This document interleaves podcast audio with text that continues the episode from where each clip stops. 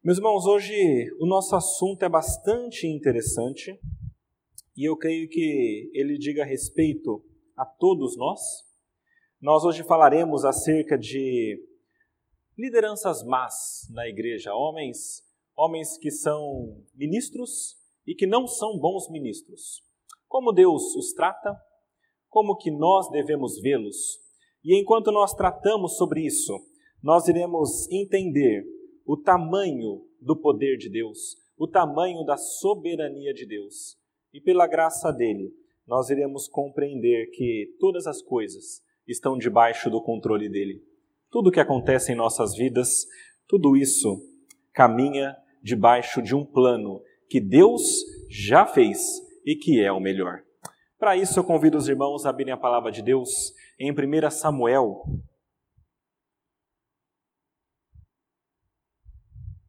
Nós hoje, lerá, nós hoje leremos um texto que é razoavelmente longo, mas é uma história.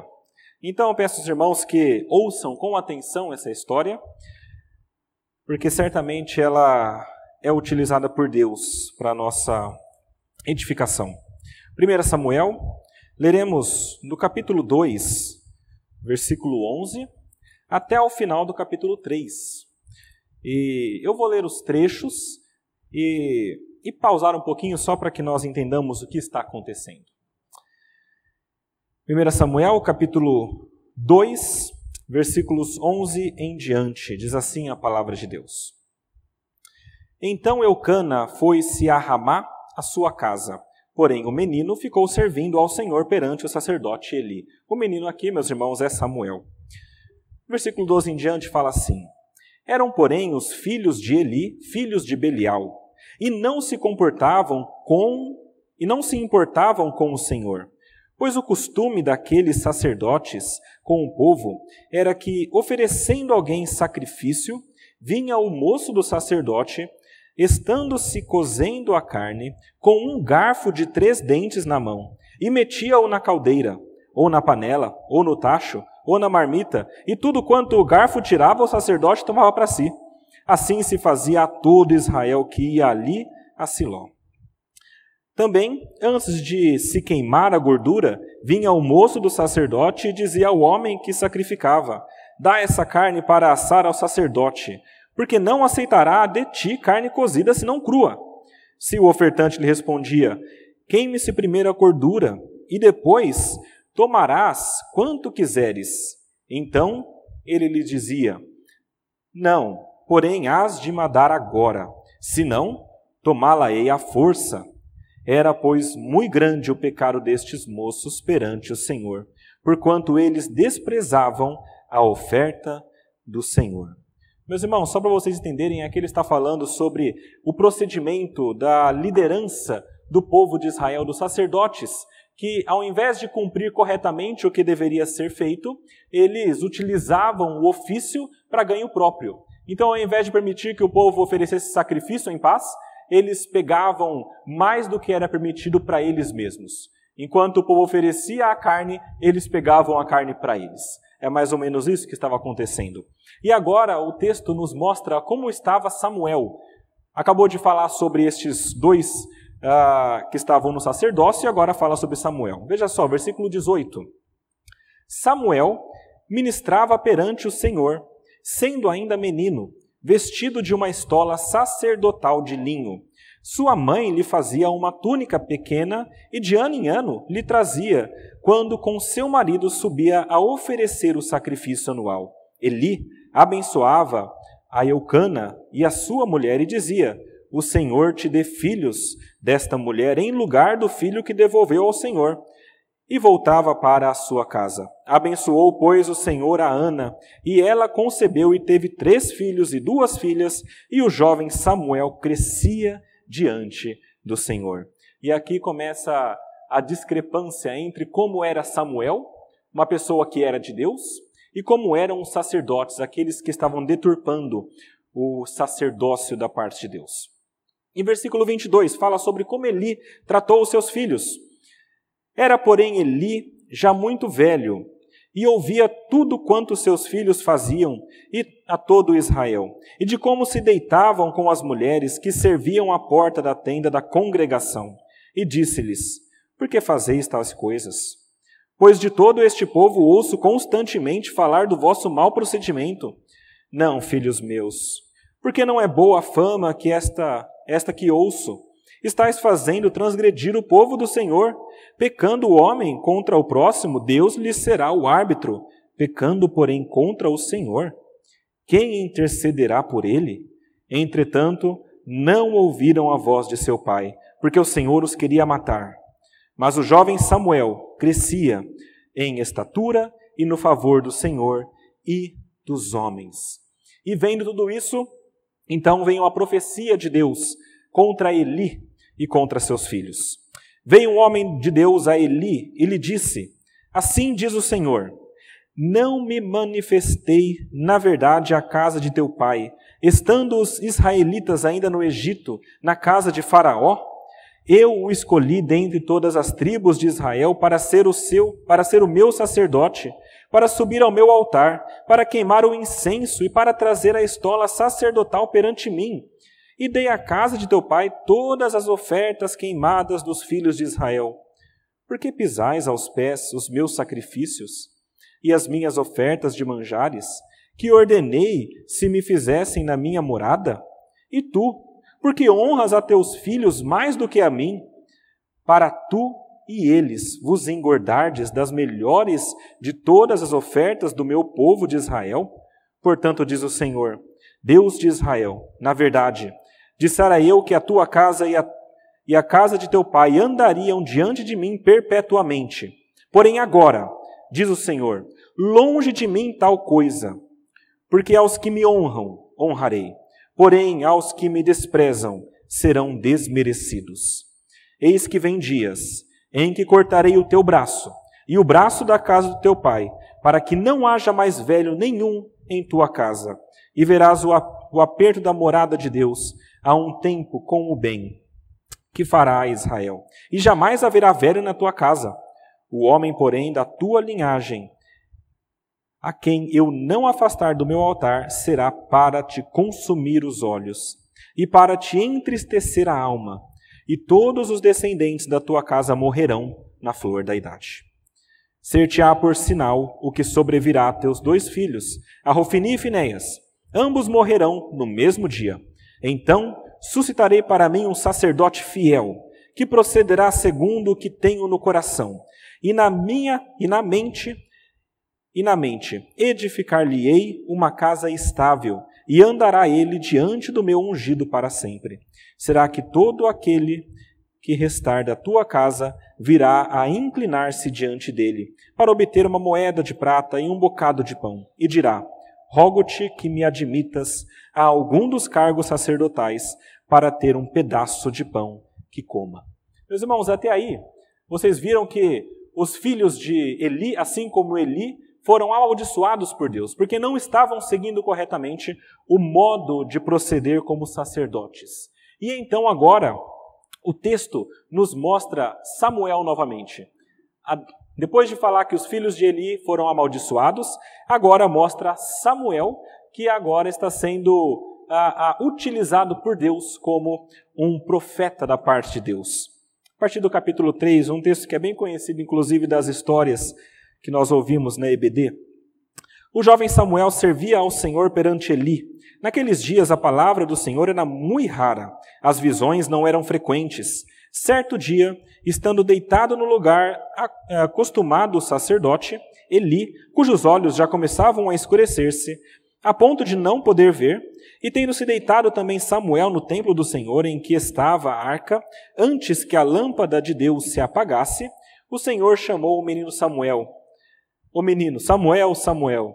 Este respondeu: Eis-me aqui. Correu a Eli e disse: Eis-me aqui, pois tu me chamaste. Mas ele disse: Não te chamei. Torna a deitar-te. Ele se foi e se deitou. Tornou o Senhor a chamar: Samuel. Este se levantou, foi a Eli e disse: Eis-me aqui, pois tu me chamaste. Mas ele disse: Não te chamei, meu filho, torna a deitar-te. Porém, Samuel ainda não conhecia o Senhor. e ainda não lhe tinha sido manifestada a palavra do Senhor. O Senhor, pois, tornou a chamar a Samuel terceira vez, e ele se levantou e foi a Eli e disse: Eis-me aqui, pois tu me chamaste. Então entendeu Eli que era o Senhor que chamava o jovem. Por isso ele disse a Samuel: Vai deitar-te. Se alguém te chamar, dirás: Fala, Senhor, porque o teu servo ouve. E foi Samuel para o seu lugar e se deitou. Então veio o Senhor e ali esteve e chamou como das outras vezes: Samuel, Samuel. Este respondeu: Fala, porque o teu servo ouve. Disse o Senhor a Samuel: Eis que vou fazer uma coisa em Israel, a qual todo o que a ouvir lhe tinirão ambos os ouvidos. Naquele dia suscitarei contra Eli tudo quanto tenho falado com respeito à tua casa, à sua casa. Começarei e o cumprirei porque já lhe disse que julgarei a sua casa para sempre, pela iniquidade que ele bem conhecia. Porque seus filhos se fizeram execráveis, e ele os não repreendeu. Portanto, jurei à casa de Eli, que nunca lhe será espiada a iniquidade, nem com sacrifício, nem com oferta de manjares. Ficou Samuel deitado até pela manhã, e então abriu as portas da casa do Senhor. Porém temia relatar a visão a Eli, chamou Eli a Samuel e disse: Samuel, meu filho. Ele respondeu: Eis-me aqui. Então ele disse: Que é que o Senhor te falou? Peço-te que não encubras, assim Deus te fala o que bem lhe aprouver se me encobris. Te faço o que bem lhe aprouver se me encobrires alguma coisa, de tudo o que te falou. Então Samuel lhe referiu tudo, e nada lhe encobriu. E disse a Eli, e disse Eli: é o Senhor. Faça o que bem lhe aprouver. Crescia Samuel e o Senhor era com ele, e nenhuma de todas as suas palavras deixou cair em terra. Todo Israel, desde Dan até Berseba, conheceu que Samuel estava confirmado como profeta do Senhor. Continuou o Senhor a aparecer em Siló, enquanto por sua palavra o Senhor se manifestava ali a Samuel. Meus irmãos, até aí a palavra de Deus. Eu sei que é um trecho longo, mas é importante que nós ah, era importante que nós o lêssemos por inteiro, porque esse trecho contém a história macro do que está acontecendo aqui.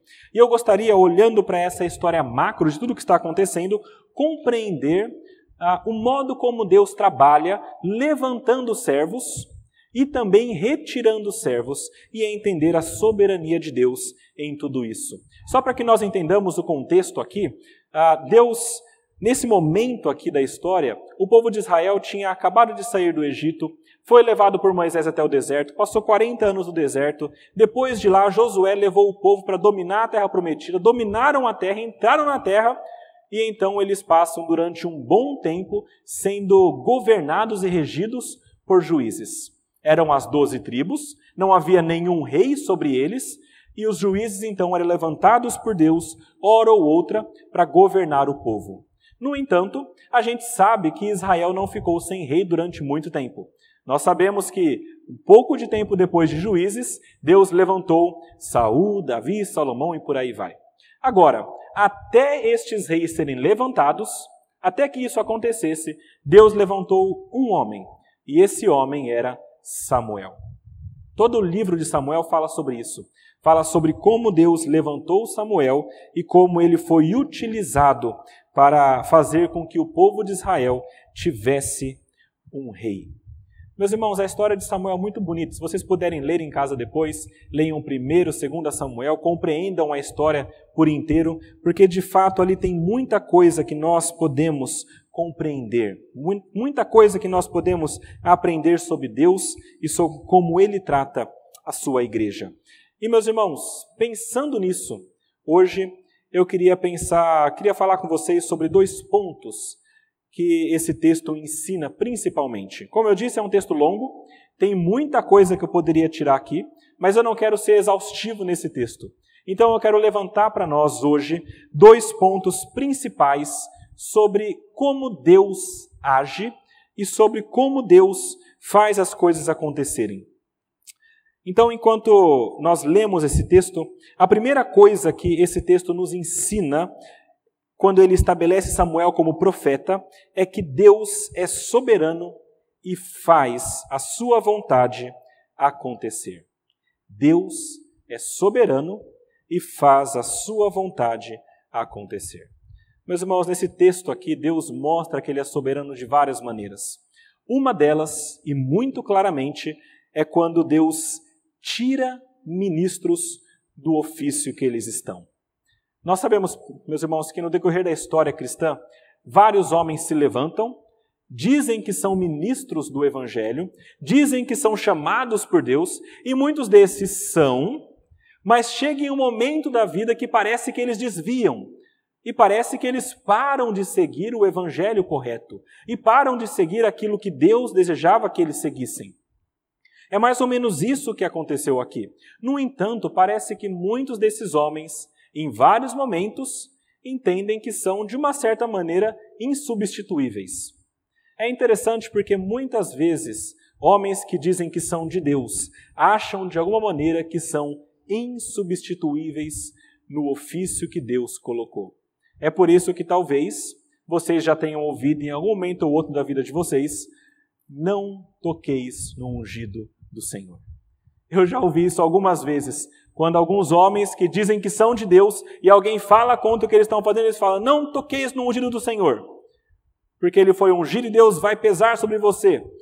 Meus irmãos, via de regra, isso vem de pessoas que acham que são mais do que são. Via de regra, homens que não entendem a grandeza de Deus e a sua pequenez. Meus irmãos, a verdade é que Deus não precisa de pessoas específicas para fazer a sua obra, mas Ele usa o trabalho dessas pessoas. Muitas vezes Deus, levanta pessoas para trabalharem, mas se essas pessoas não estão seguindo os caminhos corretos, correto, elas são retiradas de modo que ninguém é insubstituível no serviço para Deus. Veja o caso de Eli e dos seus filhos. Meus irmãos, Eli e os dois filhos, Rofini e Finéias, eles eram da linhagem de Arão. Eles poderiam pensar: olha, eu vim de Arão, eu tenho a linhagem, eu tenho o sangue daqueles que são mestres, daqueles que são sacerdotes, e eu sou insubstituível. E parece que é justamente isso o que eles pensavam. Agora, o grande problema, quando alguém acha que é insubstituível no serviço ou intocável, é que essas pessoas tendem a deixar o serviço de lado. Eu não sei se vocês já viram isso acontecer, mas isso acontece inclusive no trabalho secular. Se você encontra uma pessoa que trabalha na empresa do pai, essa pessoa sabe que na empresa do pai ele não vai ser demitido. Ele sabe que ali ele pode fazer as coisas que ele quiser e o pai, em momento nenhum, vai tirar ele do seu lugar. Meus irmãos, isso acontece no mundo secular. Ou às vezes em um emprego que não há demissão. Se é um emprego fixo, estável, então dificilmente aquela pessoa que está empregada, ela vai trabalhar com todo o seu ânimo, toda a sua força, porque ela sabe que ela nunca vai ser mandada embora. É a mesma coisa que está acontecendo aqui. Rofini e Finéias e seu pai Eli, de alguma maneira, achavam que eles eram intocáveis. Pensavam que eles estavam naquele ofício perpetuamente. E isso por causa da família deles. Mas, meus irmãos, a palavra deixa muito claro que a família não é aquilo que Deus usa como base para colocar os seus ministros e para lidar com pessoas. Quer ver? Abre aí, por exemplo, em Mateus no capítulo 3, versículo 9. Tem um texto bastante interessante quando alguns fariseus começaram a dizer que eram melhores ou que Deus havia escolhido eles porque eram fariseus, porque eram do povo. Mateus 3, versículo 9.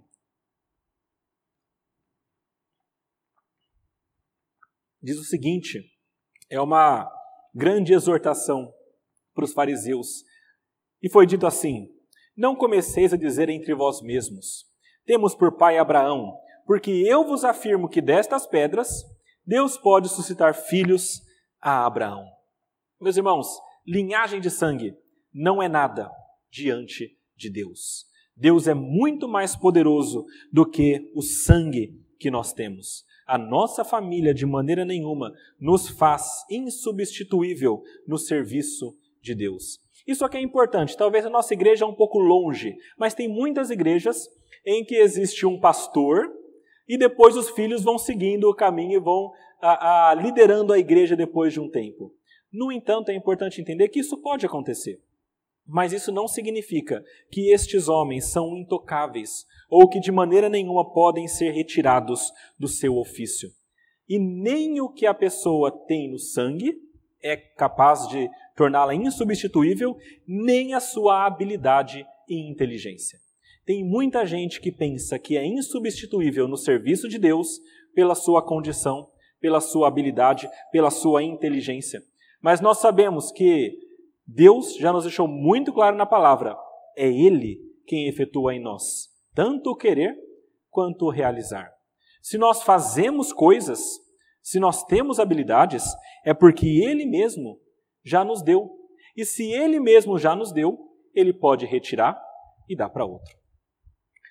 É por isso que a palavra, em vários momentos, nos exorta a não sermos soberbos e pensarmos que nós estamos em uma posição que não pode ser abalada.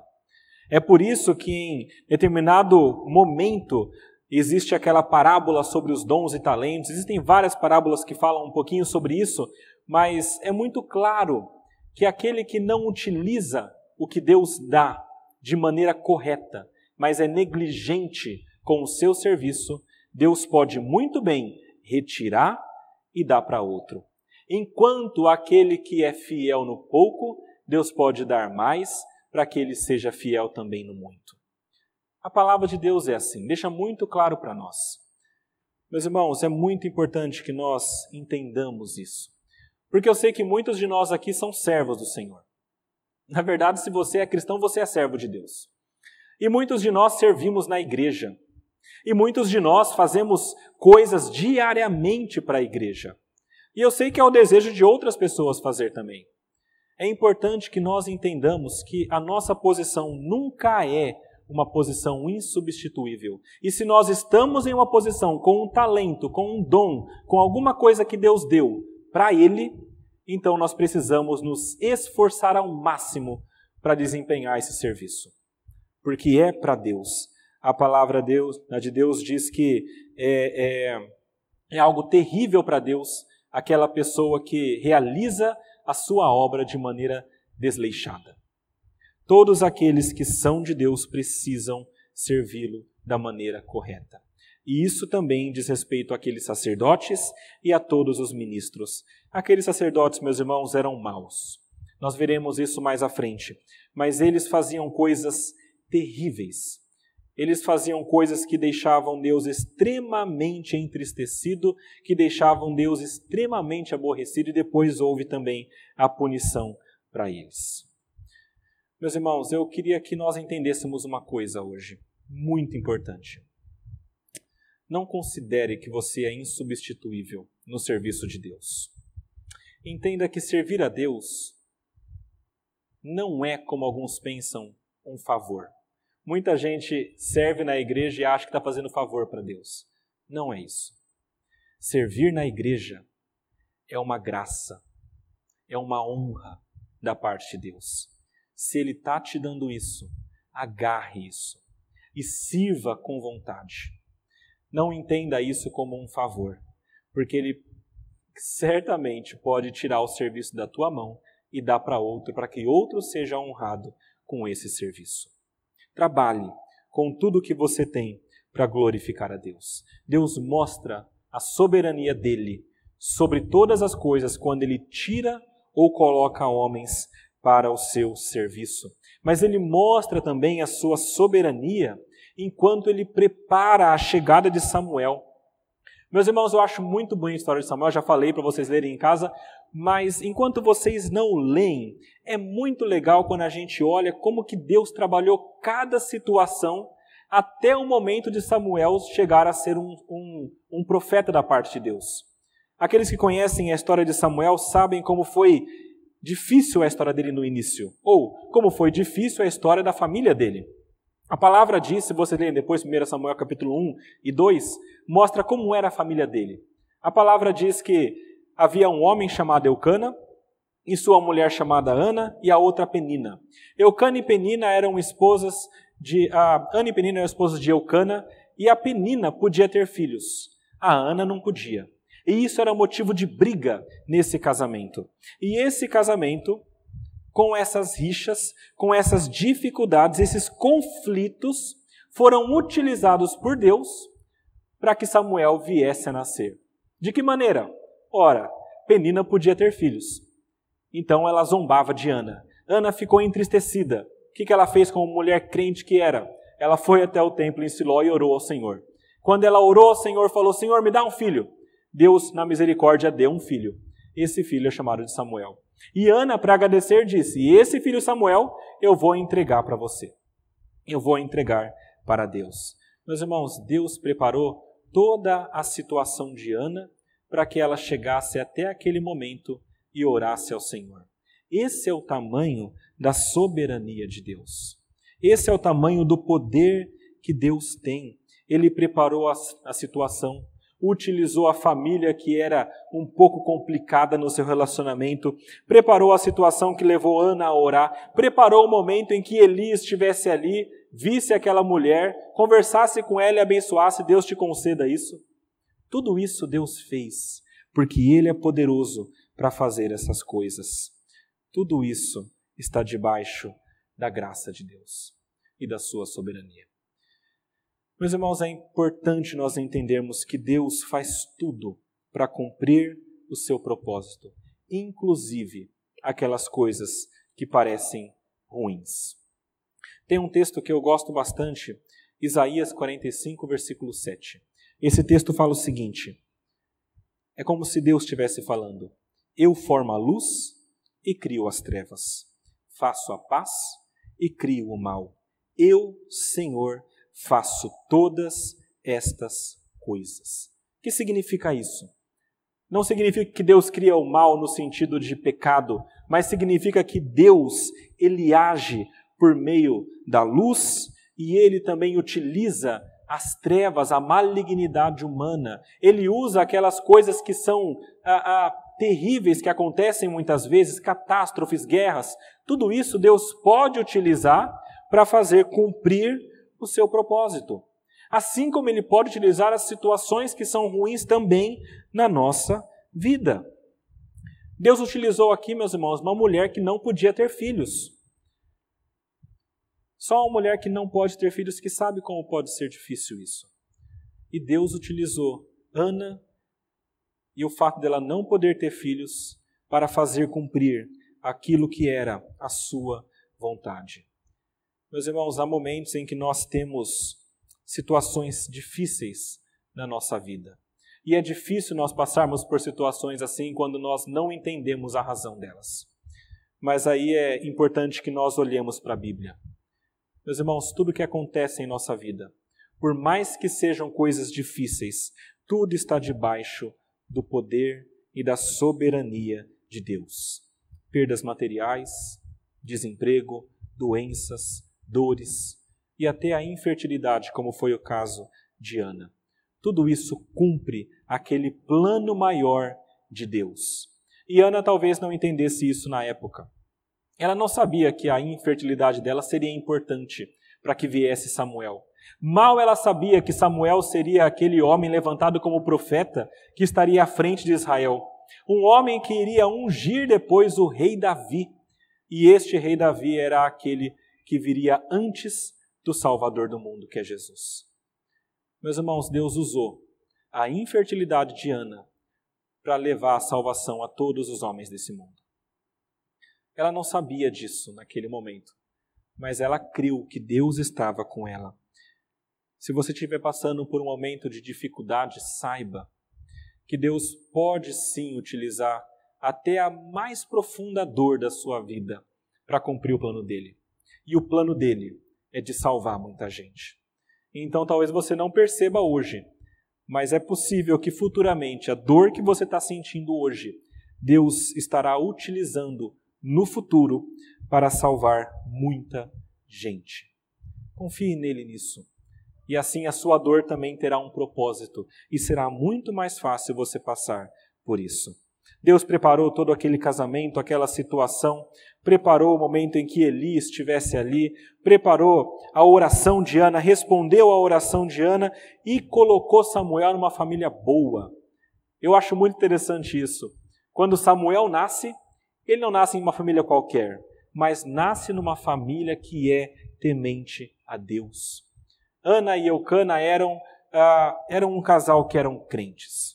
Eles iam todos os anos para oferecer a Deus sacrifícios. E não era um local próximo de casa. A gente aqui é perto, é um quilômetro, dois, três, dez quilômetros, estamos na igreja já. Eucana e Ana e Penina, eles vinham de muito longe. E vinham de uma cidade para outra, somente para glorificar a Deus. Essa família que Deus colocou Samuel era uma família crente. Eu não estou pensando aqui em Eli. Eli, Samuel viu muito com Eli, mas Eli possivelmente não era um bom pai, um, ah, não era aquele homem que teria ensinado muito bem Samuel.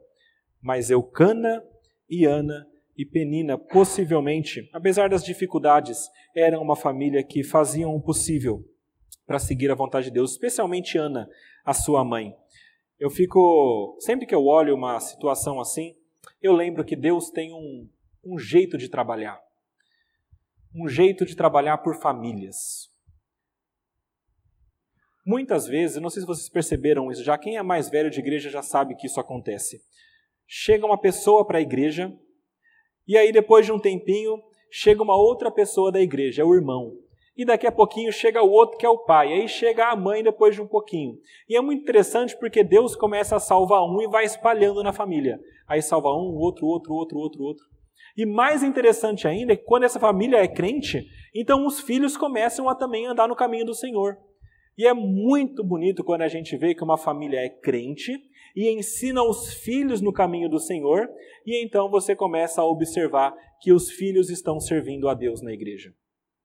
Meus irmãos, Deus trabalha dessa maneira. Ele escolheu trabalhar por famílias.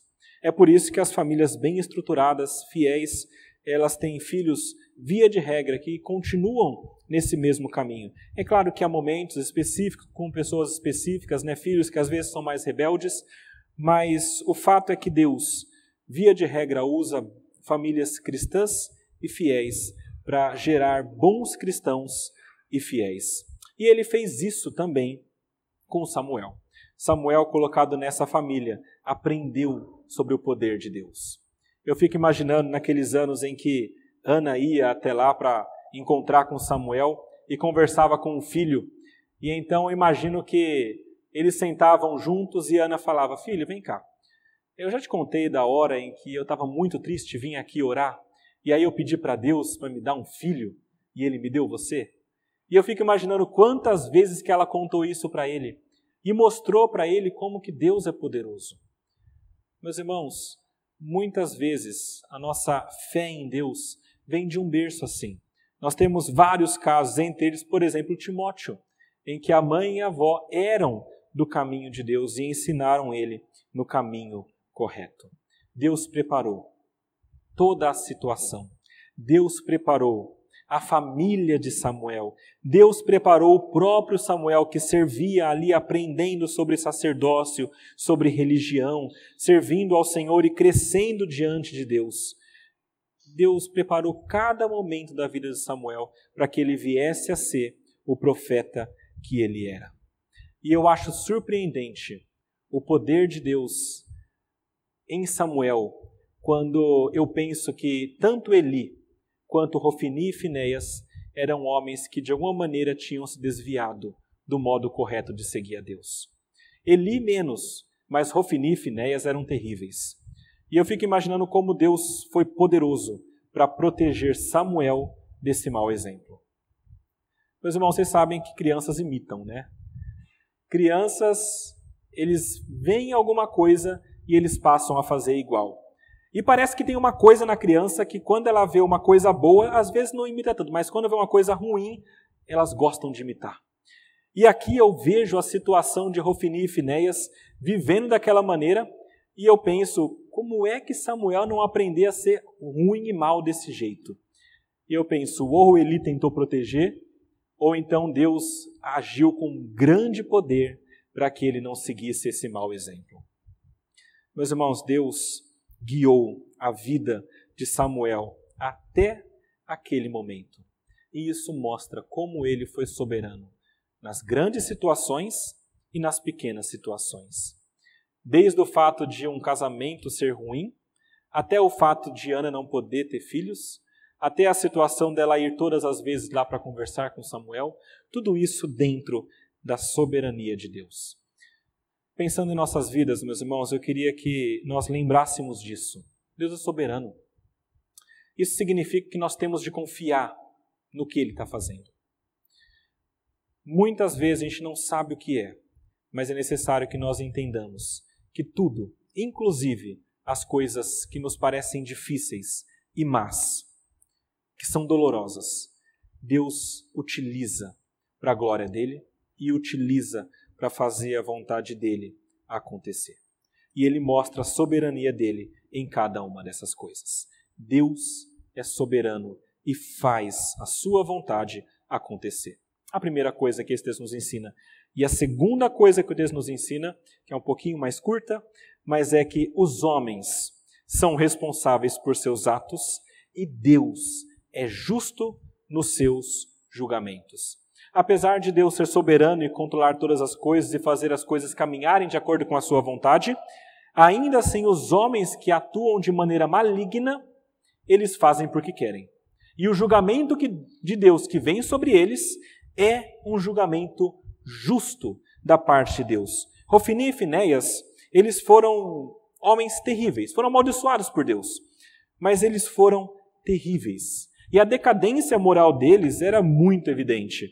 Meus irmãos, no versículo 12, o texto que a gente leu, capítulo 2, versículo 12, falam que eles eram filhos de Belial e não se importavam com o Senhor.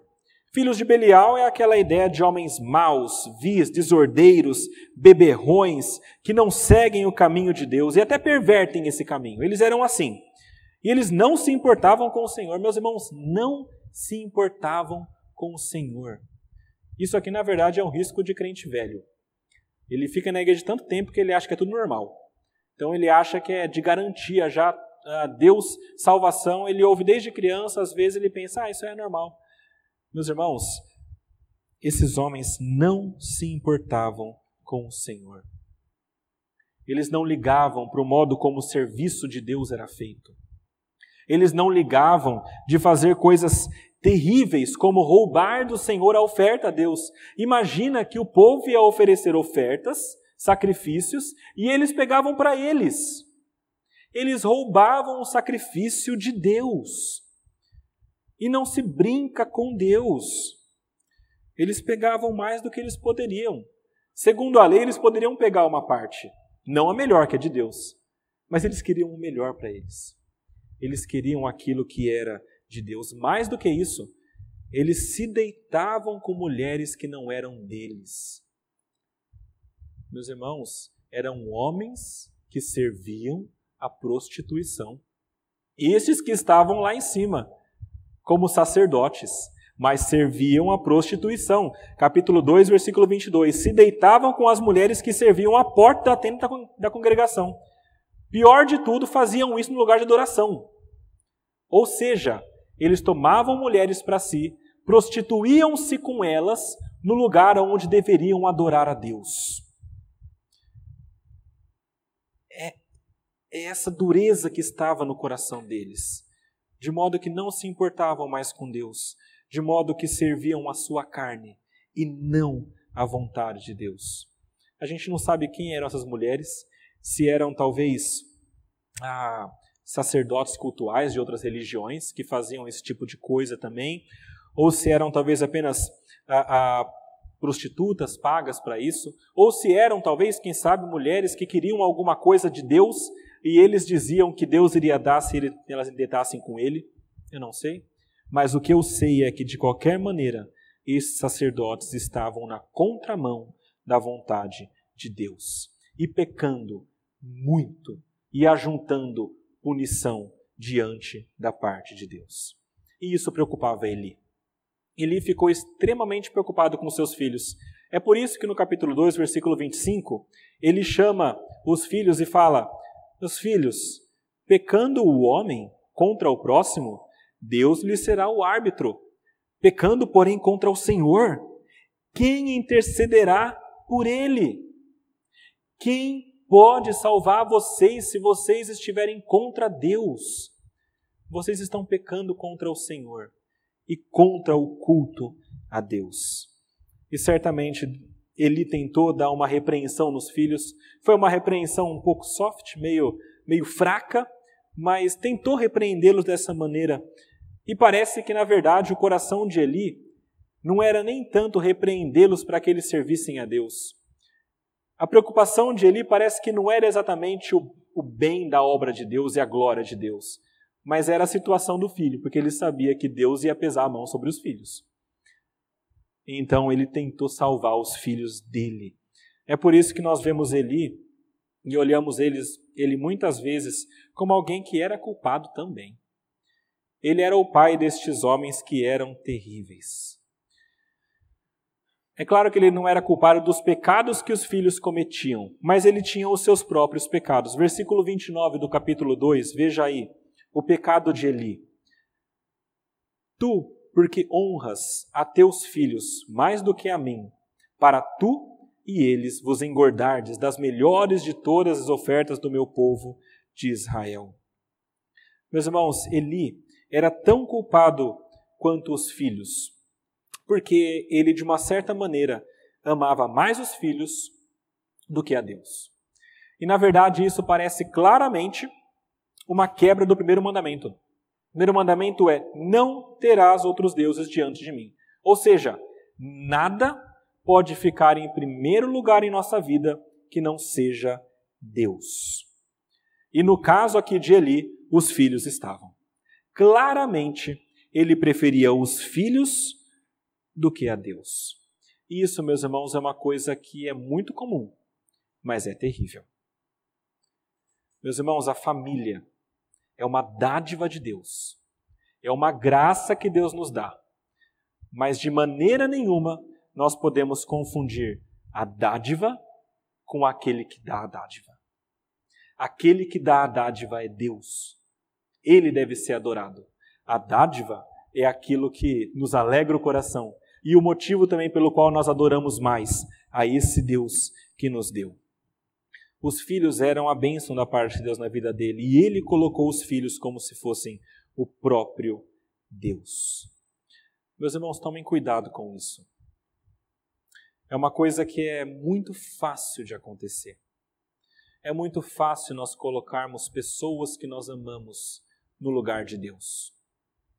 E a gente consegue perceber isso quando a gente peca por aquela pessoa.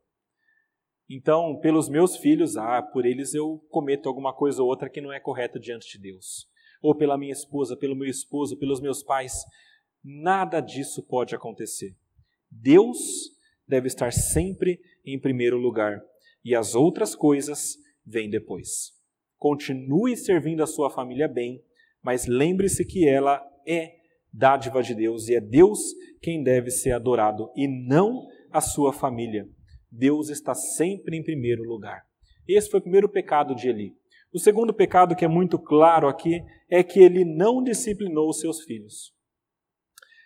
Ele deu essa exortação muito branda nesse momento, né? Falou: olha, toma cuidado, porque Deus, ah, se vocês pecarem contra Ele, não dá para fazer mais nada. Mas era muito pouco isso. Era necessário que desde o início, desde pequenininho, ele tivesse exortado e exortado e exortado e exortado para não chegar nesse ponto. E se chegasse nesse ponto, ele sabia o que tinha de ser feito. No Antigo Testamento, Israel tinha uma lei muito clara. Dizia o seguinte: se alguém tiver um filho contumaz e rebelde, ou seja, é um filho que já cresceu, ele continua rebelde, ele continua contumaz no mesmo pecado, que não obedece à voz de seu pai e da sua mãe, e ainda castigado não lhe dá ouvidos, então seu pai e sua mãe pegarão, levarão aos anciãos da cidade à sua porta e lhes dirão: Este nosso filho é rebelde e contumaz, não dá ouvidos à nossa voz. Ele é dissoluto e beberrão então todos os homens da sua cidade o apedrejarão até que morra. Assim eliminarás o mal de meio de ti, todo Israel ouvirá e temerá. Essa era a lei.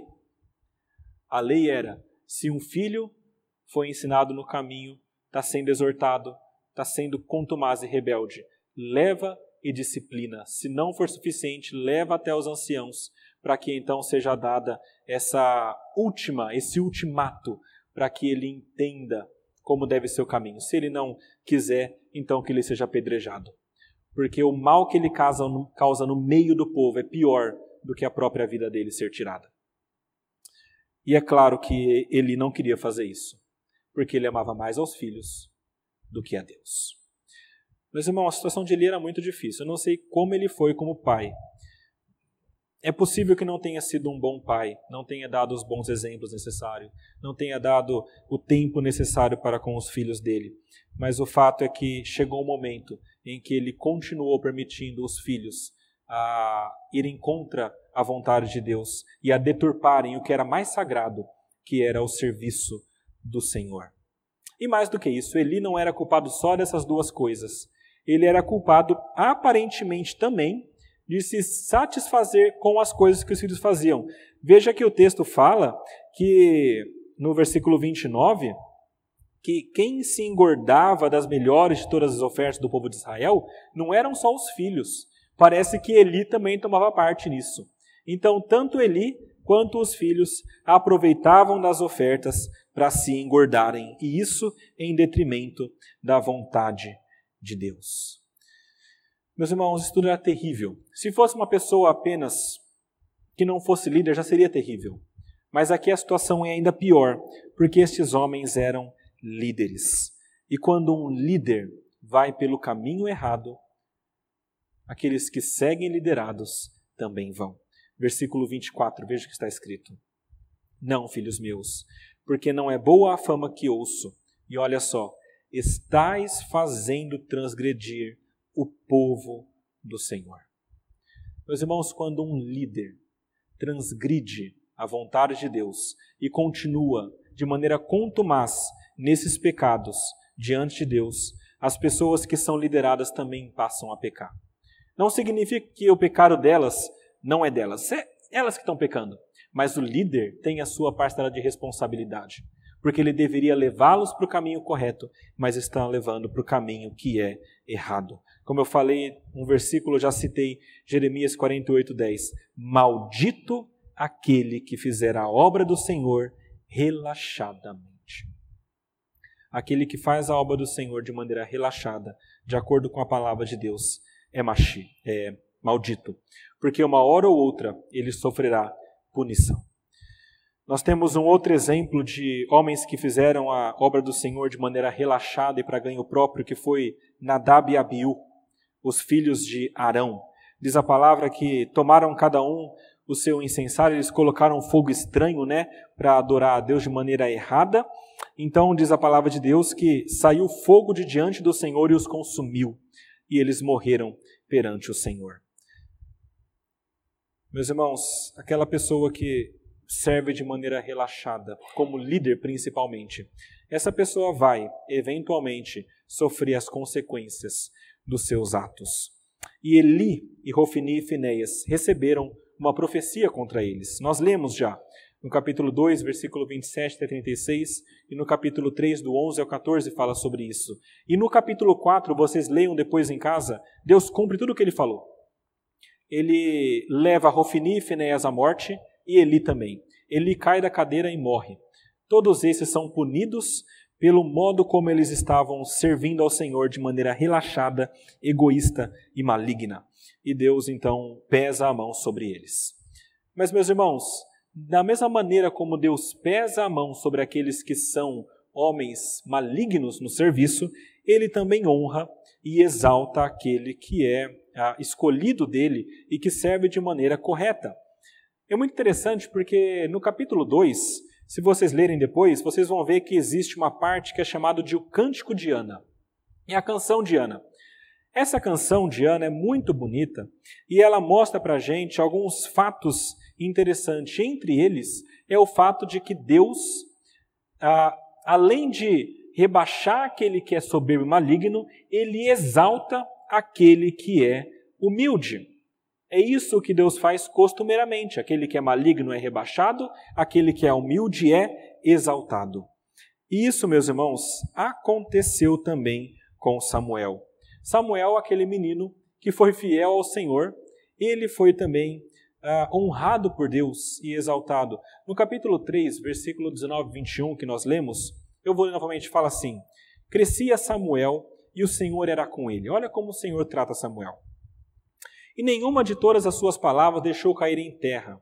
Todo o Israel, desde Dan até Berseba, conheceu que Samuel estava confirmado como profeta do Senhor.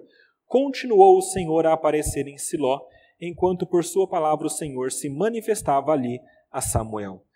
Samuel, à medida que Rofini, Finés e Eli eram ah, levados à sua perdição, porque eram homens maus, Samuel, por ser um homem que passava a seguir ao Senhor, foi honrado e exaltado por Deus para ser o profeta de Israel. E todo Israel entendeu que ali tinha um profeta.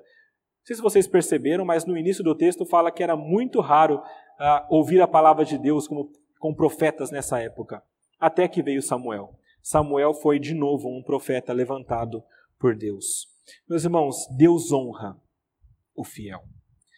Deus honra aqueles homens que são fiéis a Ele. E isso ele fala claramente no versículo 30 do texto que a gente leu. Deus fala assim: Longe de mim tal coisa, porque aos que me honram, honrarei. Os que me desprezam serão desmerecidos. Os que desprezaram a Deus, Eli, Rofini e Finéias, foram desmerecidos. Mas aquele que honrava a Deus foi honrado por Deus. E veja, meus irmãos, que Samuel mostrou que ele era fiel a Deus desde o início. Desde quando ele foi deixado lá pela mãe, isso foi um ato da mãe, mas depois, no modo como ele conduzia as coisas, sempre servindo de maneira que aparentemente era correta, não havia nenhum tipo de reclamação contra ele, mas mais especificamente, a gente vê a fidelidade dele quando Deus, pela primeira vez, deu a profecia para Samuel. A primeira profecia que Deus deu para Samuel foi muito difícil. A profecia que Deus deu foi assim: Samuel, o seu mestre, seu tutor, Eli, é um mau sacerdote. E os filhos dele também.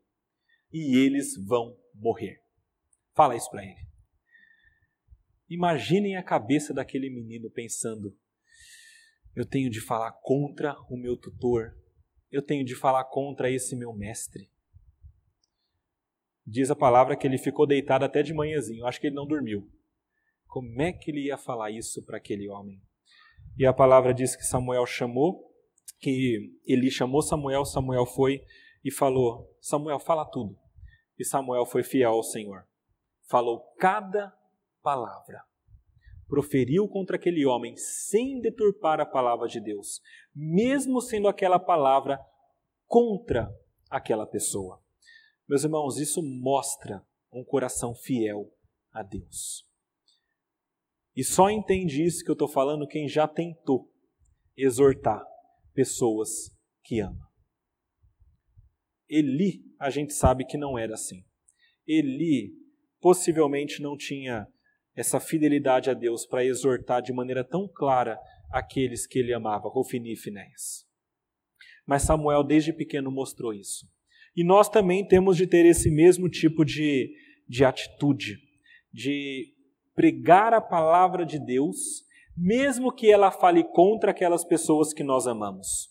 Porque quando nós fazemos isso, nós fazemos isso para o bem daquelas pessoas e o bem de Deus porque nós estamos mostrando o caminho errado que elas estão seguindo, para que elas entrem no caminho correto e sejam salvas. É isso que nós desejamos. E é muito difícil fazer esse tipo de coisa. Mas Samuel fez, e nós temos também de seguir essa mesma esse mesmo procedimento de Samuel. Samuel foi fiel e ele foi também honrado por Deus. E em tudo isso Deus mostrou que ele é poderoso e soberano, tanto para tirar homens maus do ministério quanto para colocar homens bons no ministério, para fazer a vontade dele acontecer, para levantar um profeta e desenvolver todo o plano dele. Meus irmãos, tem algumas aplicações finais que eu gostaria de pensar sobre esse texto com vocês. Nós vemos esse texto e lembramos às vezes de pessoas que nós vemos no meio cristão que são maus mestres. E muitas vezes nós pensamos, até quando que isso vai ser assim? Até quando que esses homens vão levar pessoas para o mau caminho? Meus irmãos, Deus vai trazer justiça para o seu povo. E vai trazer justiça para a decadência moral, muitas vezes, que acontece na igreja. Só que isso está no plano dele. Isso é o modo como ele vai trabalhar e isso é da soberania dele. A gente não sabe como nem quando, mas ele vai. Creia nisso. Ninguém que deturpa o evangelho e a obra de Deus vai sair impune. Ninguém que leva outras pessoas para o mau caminho vai sair impune. A palavra de Deus é muito clara que é que é é terrível coisa cair na mão do Deus vivo, que é terrível para aquelas pessoas que servirem de pedra de tropeço para os pequeninos dele. É melhor nem ter nascido ou ter morrido, porque haverá punição para essas pessoas. Confia no Senhor, confia na justiça dele, porque virá. Seja fiel também e confie no que Deus vai fazer na sua vida. Como eu já falei algumas vezes, passamos por coisas que são difíceis e complicadas, como Ana que não podia ter filhos, como Ana que estava numa família difícil, mas em tudo isso, Deus tinha um plano, Deus tinha um projeto. E Deus tem um projeto, um projeto para cada um de nós, para cada situação que nós passamos. Por mais que pareçam pequenas situações, por mais que nós soframos e ah, mas isso aqui não tem tanta importância, ou às vezes coisas que são grandes e isso está me afligindo muito, tudo isso está dentro do plano de Deus. E a gente sabe que vai cumprir o seu propósito. A gente não sabe como, nem quando, mas vai. E a palavra diz que todas as coisas cooperam para o bem daqueles que amam a Deus, ou seja, para que essas pessoas sejam salvas e santificadas. O que você está passando seja difícil ou fácil, isso vai cumprir o plano de salvar pessoas. Então dê graças a Deus pelo que você está passando, porque Deus vai salvar gente pelo seu sofrimento também. Seja fiel também na pregação da palavra, mesmo que isso cause desconforto. Nós vimos aqui Samuel pregando para Eli de maneira clara e evidente. Faça isso também. Exorte, mostre a palavra, mesmo que sejam pessoas que você ama mesmo que seja seu pai, sua mãe, seu irmão, seu primo, seu amigo da escola, seu amigo da faculdade, seu colega de trabalho, seu chefe, fale a palavra de Deus porque ela é mais importante. Não ligue para o desconforto, não ligue de perder alguém, porque é mais importante que essa pessoa ouça e ela mesma não se perca. E aos pais, por favor, ensinem os filhos de vocês no caminho. Exortem eles também de acordo com a palavra. Não tenham medo de fazer isso, porque Deus vai honrar quando vocês fizerem. E Deus vai auxiliar para que este, essa exortação feita em amor tenha um resultado também positivo. Seja fiel a Deus e ame mais a Deus do que aos homens. Mateus capítulo 10. Jesus fala no versículo 37, 39 o seguinte: Quem ama seu pai ou sua mãe mais do que a mim, não é digno de mim. Quem ama seu filho ou sua filha mais do que a mim, não é digno de mim. E quem não toma sua cruz e vem após mim, não é digno de mim. Quem acha a sua vida, perdê-la. Quem todavia perde a vida por minha causa, achá-la. Meus irmãos, que Deus nos abençoe e nos ajude a termos a hierarquia correta em nossas vidas adorarmos a Deus antes de todas as coisas, tratarmos Ele como Deus e as bênçãos como bênçãos, e que nós possamos servi-lo da melhor maneira possível, entendendo que é uma honra, mas que quando nós não o fazemos, certamente Deus é justo juiz para agir nas nossas más ações. Vamos orar, meus irmãos. Senhor nosso Deus, nosso Pai, como é bom nós lermos a Sua palavra que nos mostra a verdade. Meus irmãos, como é, como é difícil, Pai, nós, como irmãos, vermos muitas vezes que há pessoas que seguem de maneira leviana e negligente o teu ministério. Como é difícil, Pai, nós vermos pessoas que fazem o teu serviço de maneira errada. E como é difícil, Pai, quando nós percebemos que essas pessoas muitas vezes somos nós. Nós queremos, Pai, pedir perdão ao Senhor. Pedimos, Pai, tem misericórdia de nós. Ajuda-nos a sermos bons, fiéis servos do Senhor em tudo que nós fazemos. Em tudo que nós fizermos, Pai, que seja para a tua honra, para a tua glória. Que nós entendamos, Pai, que nós não somos insubstituíveis. Que nós fazemos o que nós fazemos para a tua honra e para a tua glória. E quando nós fazemos é uma honra, não é um favor. Ajuda-nos a compreender isso, Pai. Dá-nos a graça de trabalharmos para Ti da melhor maneira possível e servirmos ao Senhor com tudo o que nós temos, com os nossos dons e talentos, de maneira que nós possamos ter mais e servi-lo com mais, mas que o Senhor não retire de nós o que nós temos. Pedimos, Pai, ajuda-nos nisso. Ajuda-nos, Pai, a confiar no Senhor e no seu plano, na sua soberania, a entender que o Senhor trabalha de maneiras misteriosas e que muitas vezes, Pai, nós é certo que nós sofremos, mas tudo isso está dentro e contemplado no teu plano. Ajuda-nos, Pai, a compreender isso e crermos no Senhor e a sermos fiéis a Ti, sabendo que o Senhor está salvando muita gente por meio das situações desse mundo. Pedimos, Pai, tem misericórdia de nós e nos ajuda a compreender essas verdades. Dá-nos a graça, Pai, de acima de tudo glorificarmos a Ti e não a outras coisas, nem outras pessoas. Ajuda-nos, Pai, a servirmos o Senhor em nossa família exortando quando deve ser exortado, mostrando a verdade quando precisamos mostrar. E ajuda-nos, Pai, a ouvir também quando a verdade for exposta para nós. Dá-nos a graça, Pai, de entender que o que há de mais importante é servir ao Senhor e ser moldado, Pai, pela Sua palavra. Pedimos, Pai, age no meio de nós. Age no meio da Sua igreja. Molda-nos para que nós sejamos servos bons e fiéis do Senhor e assim, Pai, nós possamos gozar da tua graça em nossa vida. Pedimos isso, Pai, sabendo que o Senhor é gracioso e já nos deu aquilo que é mais importante, que é a salvação. Se o Senhor entregou o teu próprio filho, quanto mais todas as outras coisas, Pai. Por isso pedimos, se conosco, ajuda-nos nisso, em nome de Jesus. Amém.